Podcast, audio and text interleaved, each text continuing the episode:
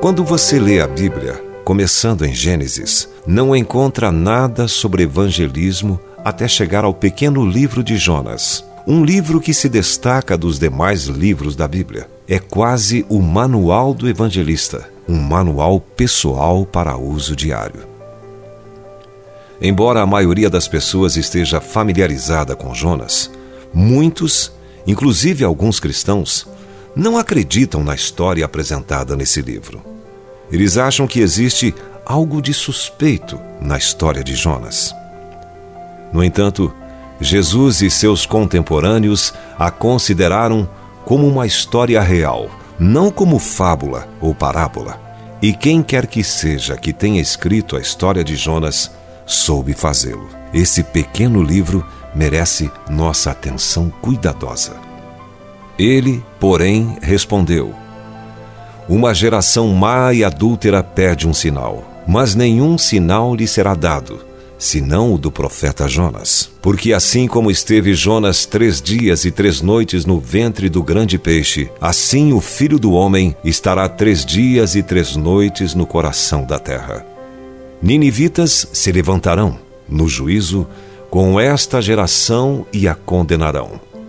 Porque se arrependeram com a pregação de Jonas. E eis aqui está quem é maior do que Jonas. Mateus capítulo 12, versos 39 a 41. O profeta Jonas viveu cerca de 800 anos antes de Cristo.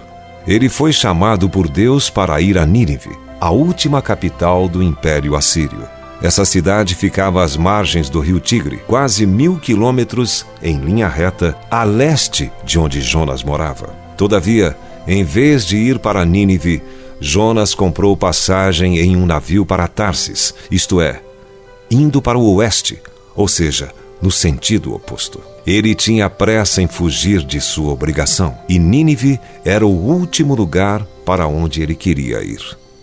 Você já esteve em uma situação assim, em que Deus lhe tenha pedido para fazer algo por ele, como ir a algum lugar, e você simplesmente não quis obedecer?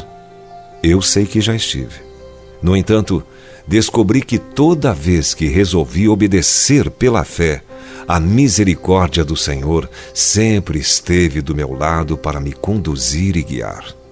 Em Salmos 31, versos 1 e 3 diz: Em ti, Senhor, confio, porque tu és a minha rocha e a minha fortaleza. Assim, por amor do teu nome, guia-me e encaminha-me.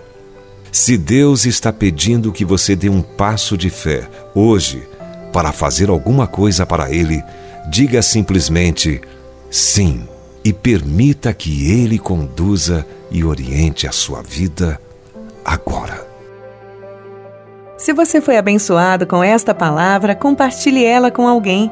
Esta devocional foi extraída do livro Devocionais de Fogo, do evangelista Reinhard Bonnke, fundador da Cefam, Cristo para Todas as Nações. Para conhecer mais sobre a Cefam e seus inúmeros projetos evangelísticos no Brasil e no mundo, basta acessar cfan.org.br ou baixar o aplicativo Cefam Brasil nas plataformas Google Play e Apple Store.